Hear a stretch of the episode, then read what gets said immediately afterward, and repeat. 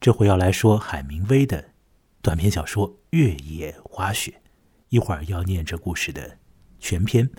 此前此后会说些和这故事有关的信息，讲讲一点自己的感觉，那么可能还会做一点内容分析。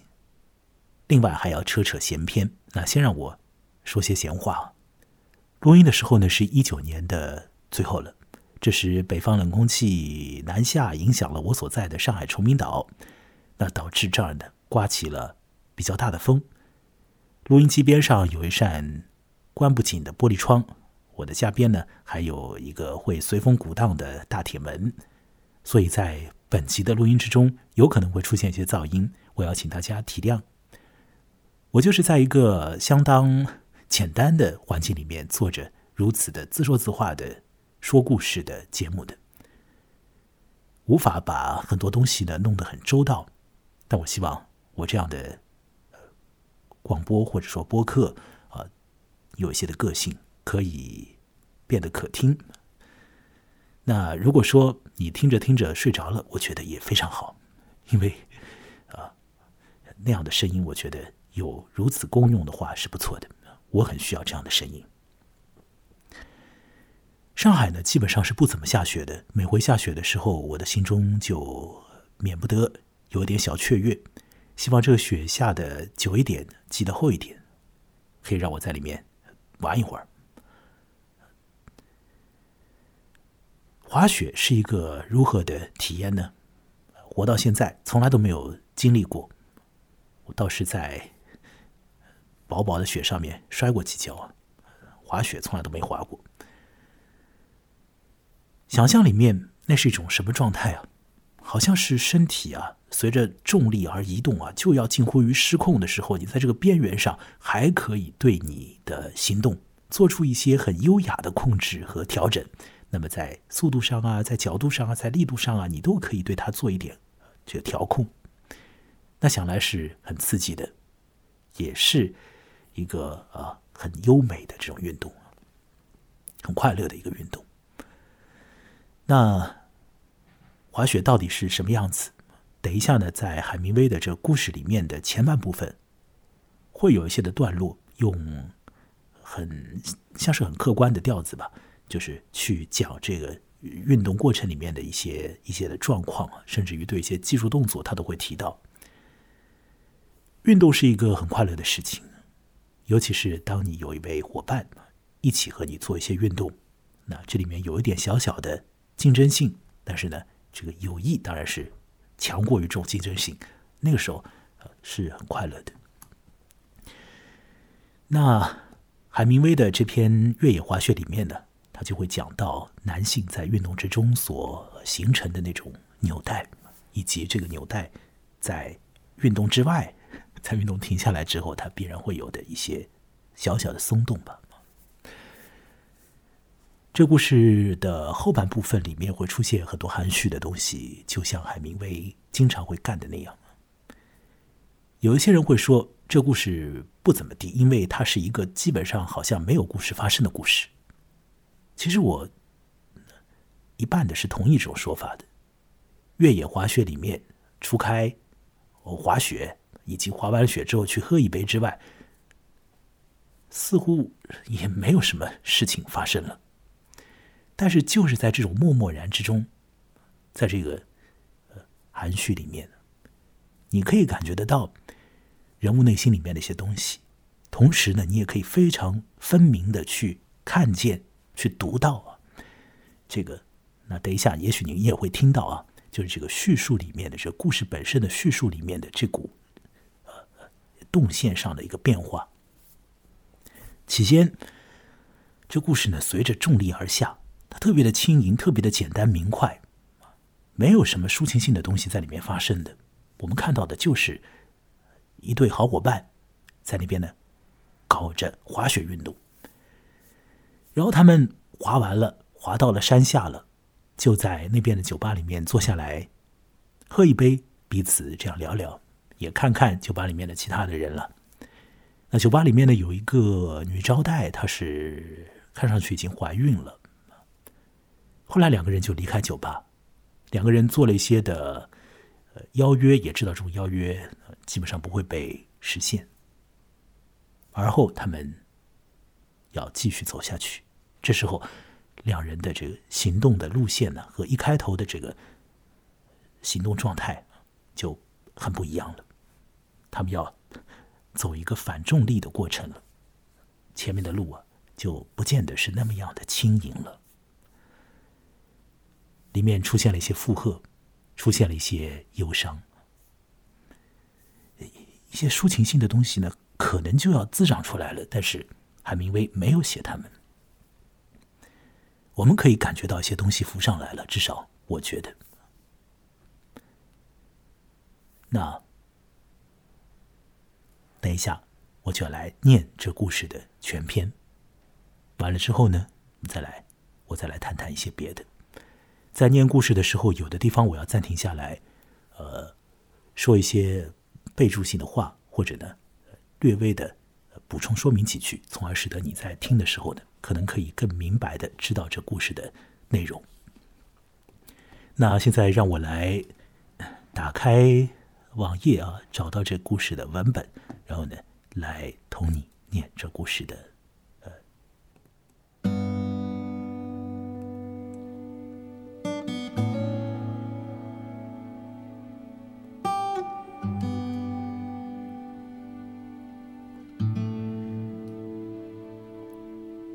缆车又颠了一下，停了，没法朝前开了。大雪给风刮得严严实实的，积在车道上。冲刷高山裸露表层的狂风，把向风一面的雪刮成一层冰壳。尼克正在行李车厢里给滑雪板上蜡，把雪尖塞进滑雪板上的铁夹，牢牢扣上夹子。他从车厢边缘跳下，脚落在硬邦邦的冰壳上，来一个弹跳旋转，蹲下身子，把滑雪杖拖在背后，一溜烟滑下了山坡。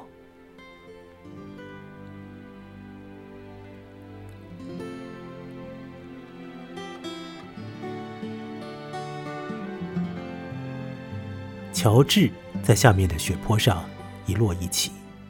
再一落就不见了人影。尼克顺着陡起陡伏的山坡滑下去时，那股冲势加上猛然下滑的劲儿，把他弄得浑然忘却了一切，只觉得身子里有一股飞翔下坠的奇妙感。他挺起身，稍稍来个上滑姿势，一下子又往下滑，往下滑。冲下最后一个陡峭的长坡，越滑越快，越滑越快，雪坡似乎在他脚下消失了。身子下蹲的几乎倒坐在滑雪板上，尽量把重心放低。只见飞雪犹如沙暴。他知道速度太快了，但他稳住了。他绝不失手摔倒。随即。以他被风刮进坑里的软雪把他绊倒，滑雪板一阵磕磕绊绊。他接连翻了几个筋斗，觉得活像只挨了枪的兔子，然后停住，两腿交叉，滑雪板朝天翘起，鼻子和耳朵里满是雪。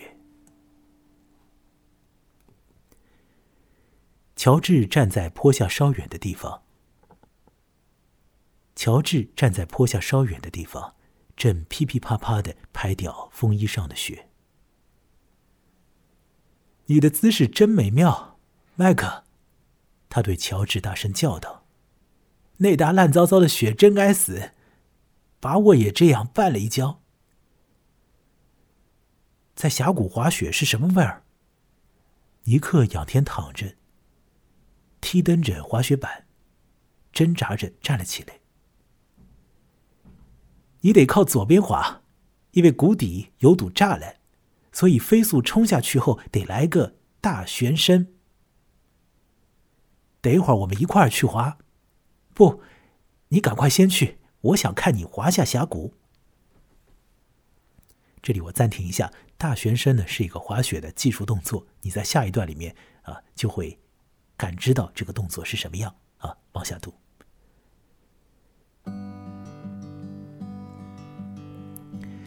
尼克·亚当斯赶过背部宽阔、金发上还蒙着一点雪的乔治身边向上攀登。他的滑雪板开始有点打滑，随后一下子猛冲下去，把晶莹的雪擦得嘶嘶响。随着他在起伏不定的峡谷里时上时下，看起来像是在浮上来又沉下去。他坚持靠左边滑，末了在冲向栅栏时，紧紧并拢双膝，像拧紧螺旋似的旋转身子，把滑雪板向右来个急转弯，扬起滚滚白雪，然后慢慢减速，跟山坡和铁丝栅栏平行的站住了。他抬头看看山上，乔治正屈起双膝。用特勒马克姿势滑下山来，一条腿在前面弯着，另一条腿在后面拖着。两只滑雪杖像虫子的细腿那样荡着，杖尖触到地面，掀起阵阵白雪。最后，这整个一腿下跪、一腿拖随的身子来个漂亮的右转弯，蹲着滑行，双腿一前一后飞快移动。身子探出，防止旋转。两只滑雪杖像两个光点，把弧线衬托得更加突出。一切都笼罩在漫天飞舞的白雪中。我就怕大学生，乔治说：“雪太深了，你坐的姿势真美妙。”我的一条腿坐不来，特勒马克，尼克说。尼克用滑雪板把铁丝栅栏的最高一股铁丝压下，乔治纵身越过去，尼克跟他来到大路上，他们沿路屈膝滑行，进入一片松林。路面结着光亮的冰层，被托运原木的马儿拉的犁弄脏了，染得一打橙红，一打烟黄。两人一直沿着路边的那片雪地滑行。大路陡的往下倾斜，通往小河，然后笔直上坡。他们透过林子，看得见一座饱经风吹雨打、屋檐较低的长形房子。从林子里看，这房子显得泛黄。走近了，看出窗框漆成绿色，油漆在剥落。尼克用一支滑雪杖把滑雪板上的。夹靴夹敲松，双脚一踢，让滑雪板掉下。我们还是把滑雪板带上去的好，他说。他捡起滑雪板，把靴跟的铁钉扎进冰封的立脚点，一步步爬上陡峭的山路。他听见乔治紧跟在后，一边喘息，一边把靴跟扎进冰雪。他们把滑雪板竖靠在客栈的墙上，相互拍掉彼此裤子上的雪，把靴子蹬蹬干净，才走进去。客栈里黑咕隆咚的，只有大瓷火炉在屋角亮着火光。天花板很低。屋内两边那些酒渍斑斑的暗黑色桌子后面摆着光溜溜的长椅，两个瑞士人坐在炉边，一边抽着烟斗，一边喝着小杯浑浊的新酒。尼克和乔治脱去夹克衫，在炉子另一边靠墙坐下。有个人在隔壁房里停止了歌唱，一个围着蓝围裙的姑娘走出门来，看看他们想要什么喝的。来瓶西洋酒，尼克说：“行不行？”机器。行啊，乔治说：“你对酒比我内行，我什么酒都爱喝。”姑娘走出去了。没一项玩意儿，真正比得上滑雪，对吧？尼克说：“你滑了老长一段路，头一回歇下来时就会有这个感觉。”啊，乔治说。这是妙不可言的。姑娘拿酒进来，他们一时拔不出瓶塞，最后还是尼克打开了。姑娘出去了，他们听见她在隔壁房间里唱德语歌。酒里有些瓶塞渣子，没关系吧？尼克说：“不知道他有没有糕点，我们问问看。”姑娘走进屋，尼克注意到她围裙鼓鼓的遮着大肚子，不知道她最初进来的时候怎么没有瞧见。他想：“你唱的什么歌？”啊？尼克问他。歌剧，德国歌剧。他不愿意谈论这个话题。你们要吃的话，我们有苹果馅卷饼。他不太客气，是不？乔治说。啊，算了，他不认识我们，没准儿当我们要拿他唱歌开玩笑呢。他大概是从北边讲德语的地区来的，待在这里脾气躁。再说，没结婚肚子里就有了这孩子，所以脾气躁，碰不得。你怎么就知道他没结婚呢？没戴戒指，真见鬼！这一代的姑娘都是弄大了肚子才结婚的。门开了，一帮子从大陆那头来的伐木工人走进来，在屋里把靴子上的雪跺掉，身上直冒水汽。那女招待给这帮人送来了三公升新酒，他们分坐两桌，光抽烟不做声，脱下了帽子，有的背靠着墙，有的趴在桌上。屋外，拉运木雪橇的马儿偶尔一仰脖子。铃铛就清脆的叮当作响。乔治和尼克高高兴兴的，他们两人很合得来。他们知道回去还有一段路程可滑呢。你几时得回学校去啊？尼克问。今晚，乔治回答。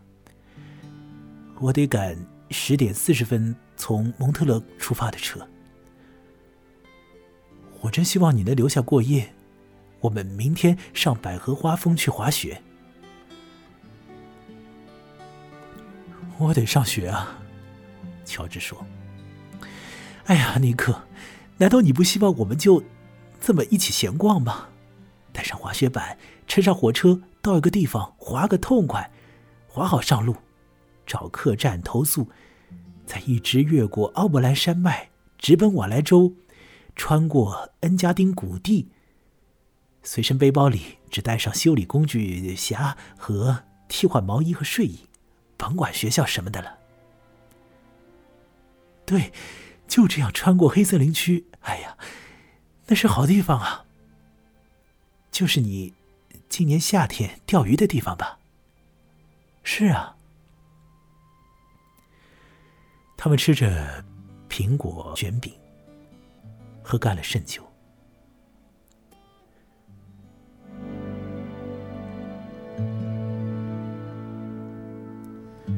乔治倒身靠着墙，闭上眼。喝了酒，我总是有这样的感觉。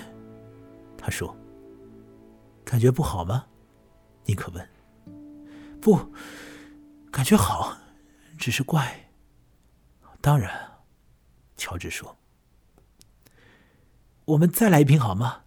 尼克问。“我不想喝了。”乔治说。他们坐在那儿，尼克双肘撑在桌上，乔治往墙上颓然一靠。海伦快生孩子了吧？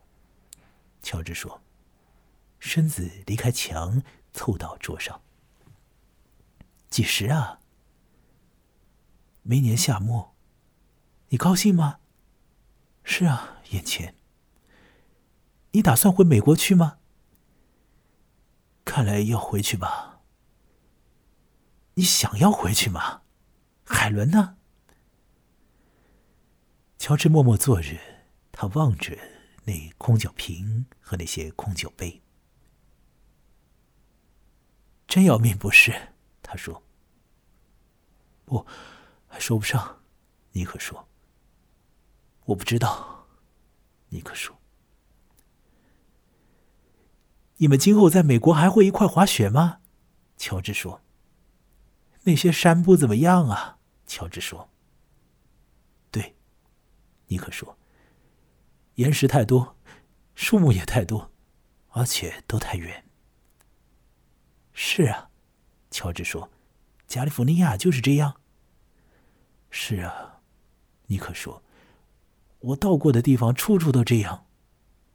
是啊，乔治说，都是这样。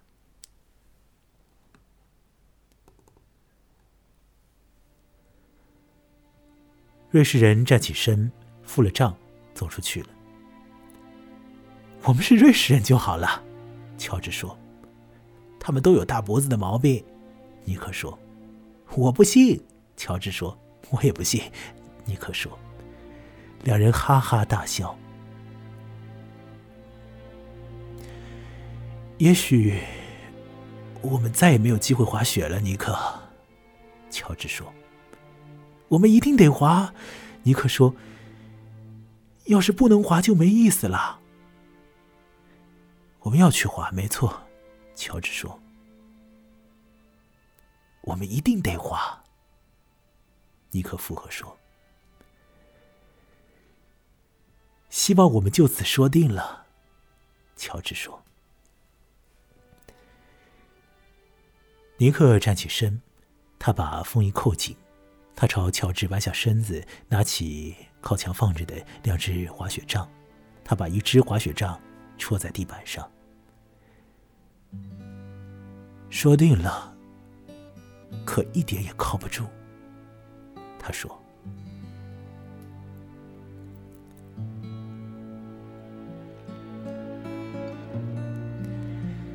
他们开了门走出去，天气很冷。”雪结得硬邦邦的，大路一直爬上山坡，通到松林里。他们把刚才靠在客栈墙上的滑雪板拿起来。尼克戴上手套，乔治已经扛着滑雪板上路了。这下子，他们可要一起跑回家了。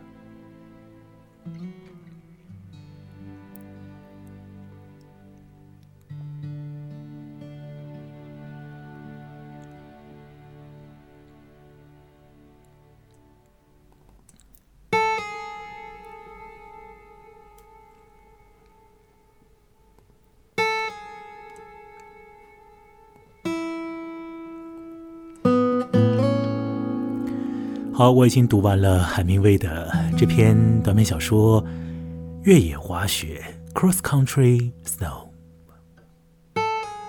是不是好像没什么事情发生呢？两人在滑雪，一个人是呃海明威经常会呃写到的人物尼克，那么另外一个人呢，呃叫做乔治。他们很快乐的在滑雪。啊各有自己擅长的动态，那么，但是滑雪很快就结束了。两个人就来到了山脚下的，或者是半山腰的，呃，一间酒吧。那在里面呢，喝点酒。这时候，展开了一些谈话。那我在读那些谈话的时候，实质上 稍微有一点的辛苦了，因为我有点担心呃。呃你没有办法听出来这个谁在说话，到底是哪个人在说什么话？但是我后来觉得也问题不是很大，嗯，你可以感觉得到两个人在讲话的基本的意思吗？我想，如果你略微的留心一点的话呢，你是可以感觉得到的。而如果你看这个故事的文本的话，那么这是非常清晰的，呃，你会明白他们在讲的是什么。他们聊到了那位酒吧里面的服务生，那个那个女性啊，她是已经大肚子。那么，在尼克看来吧，她没有结婚，但已经大肚子。后来这个话题就转到了尼克本人的小孩。这个时候，我们才了解到，就是。尼克，他已经啊就要做爸爸。我们到了故事比较靠后面的地方，才得知这样的一个信息。而在这个信息出现之前呢，两个人互相之间啊，做出了一个其实不可能被兑现的提议，一个承诺，那就是两个人要一起滑雪，要一起滑。后来这个承诺又被加强了一下。好像信誓旦旦的就这样决定下来了，但是快要离开那个酒吧的时候，呃，有一方应该就是尼克吧，他讲说是做了决定的事情啊，这个语言上做了决定的事情呢，恐怕会恐怕会没有效果的，大概是这样的一个意思。他应该是明白这已经是一个不太现实的事，因为他要去美国，他要。有他自己的未来的这个小孩需要去照料，有应该有他的太太。虽然在这个故事里面呢没有明确的讲他们的这个关系，但是应该来讲和女方是结婚的。所以也就是说，我们到了这个滑雪结束之后，发现，呃，生活里面有一些事情，这种事情是要承受一下的。那有一位太太要做爸爸这样的事情，好像也不至于像是滑雪那么样的畅快啊，令人心悦啊，都是一种小小的要承担的东西，比如说是责任呢，也许够不上是负担，但最起码是一种责任。注意一下这故事之中，尼克对于那个。大肚子的女招待的一些的看法，你会从中发现一些细微的感觉，觉得说尼克好像认为怀孕这件事情，是一个是一个需要需要呃背负一下的事情，就是它是一个有点重量的事情，它不是那么轻飘飘的。那么换到他身上，他要。当爹这件事情，恐怕也是需要背负一下的，需要承担一下的一件事。这个短篇小说到了那里的时候，已经变得没有这个轻盈的调子了。他此前一路向下滑的那种轻快感、那种松弛感、那种身体上面的放松、那个潇洒劲头，呃，就卡壳了，卡住了，卡住了。那现实里面的情况出来了。两个男性伙伴之间的承诺做出了，可是彼此之间也比较的明白，那是嘴上讲讲的，那是不太会成真的，或者说两个人痛快的滑雪的这个经验，其实到那时那刻已经基本上，基本上。结束，甚至于，这故事里面讲到，他们两人回去的时候，认为还有一段路可滑，可是实质上，他们出了这酒吧门的时候，是扛起了那个滑雪板，准备走一段路的，因为的确他们得走一段路，滑下来的时候畅快，可是反重力前行嘛。你要走上去的时候，你没办法滑上去了，你得走上去。你可以感觉到这个小小的、没有什么事情发生的故事里面，这个叙述上面的这种能量的转换吗？能否感觉得到？从一种很流畅的状态到一定的停顿，这里面的一些迟疑，里面的一些的小小的遗憾啊，也。没有到达要说出口的那个地步，但是心中已经有所感觉，而后啊，很现实的东西，很现实的道路吧，在眼前铺开，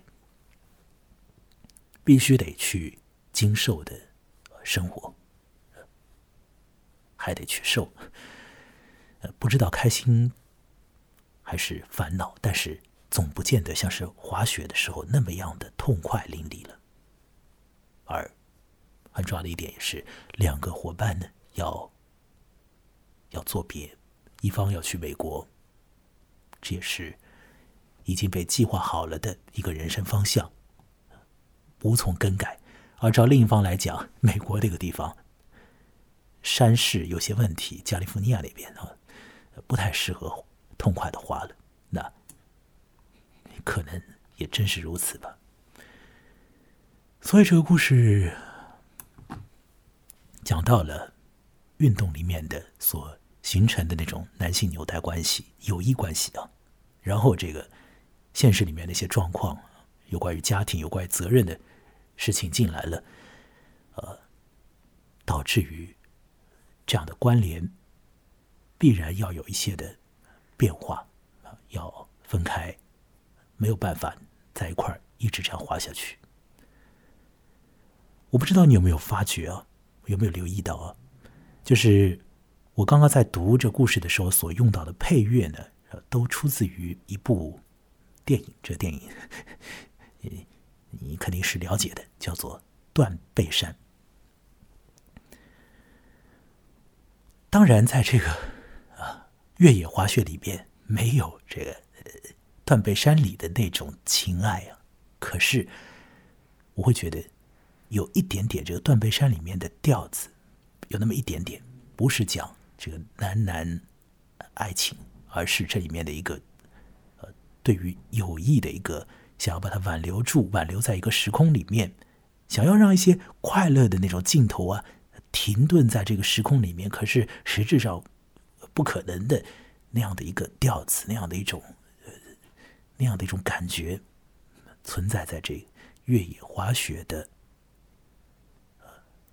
故事的后半部分，靠后的部分，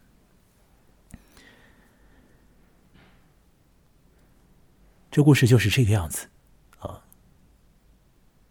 它的前半部分和它的后半程处在两种不同的势能之中。抒情性的东西在这故事之中，最后已经试图出现，可是。海明威把他给控制住了，或者我相信他会觉得，呃，看他故事的人能够体验到这一点，能够体验到里面的一些情感的张力，而不至于觉得这就是一个什么故事都没有发生的故事。这里面发生了一些事情，虽然说他们也许无法构成我们一般所谈的那个叫做故事的东西。我们好像认为故事要有一个很大的一个。呃，一个动静要发生什么样的具体的事件呢？等等呢？但是这里面的一些心理上的感觉，这种的起伏变化，或者说叙述上的这个能量的转化，叙述上面的一种一那股镜头的这个更改，它或许也可以构成故事里面的一种一种成分，能够促成一个像是故事那样的故事。他可以，呃，可以凭着它去实现一个短篇小说。那越野滑雪，我想是如此的一个短篇小说。这篇呃越野滑雪呢，是在最早是在一九二四年的时候出版在了一本文学杂志上，后来在第二年呢，二五年的时候又被结集出版在海明威。早年的这个故事集叫做《在我们的时代》这本书里面，那当时写作这个故事的时候，作者海明威也应该来讲的是二十二十五岁样子。好，呃，那个年龄点上，感觉到如同越野滑雪里面的这个种种的心理体验和情感体会，我想。正是时候。呃，我有没有机会去滑个雪，和我的伙伴一起？反正在我这儿滑不了。呃，但是可以做做类似的事情。希望有这样的伙伴一块儿去玩一下，然后们要各走各路的时候，也可以走好。的整个故事里面。没有太大的、特别的这种伤感，但是最初的那个、最初的那股快乐劲头，到后面被调整了一下。这是这个小小的、似乎无事发生的海明威的短篇小说里面的一些我认为的趣味。希望已经把它给表达出来。希望我刚刚念的时候，呃，某些地方的情绪是被控制住的。好，录完节目啊，这个一九年真快要结束了。那么，二零二零年。希望大家快乐、开心，有自己的可以去达成的事情，有可以一同去滑雪的那个人，也有在别的地方守候你的另外一个人呢。他们是同一个人也可以。好，这次讲到这里。那么，如果要得到我的节目的更新的话呢，请留意我的微信公众号，现在就添加他，添加他吧。这个微信公众号的名字与我本人是同名的啊，就叫木来，羡慕的慕，过来的来。那么我还有个网站，可以在一般的浏览器里面打开它，网址是本人名字的拼音，就是 m u l a i 点 x y z。下次再会。另外，呃，你可以考虑一下小额打赏我的节目。给我一杯咖啡或者更少的钱都可以，那会帮助我进入状态，继续做这样的呃评说故事的节目。再会。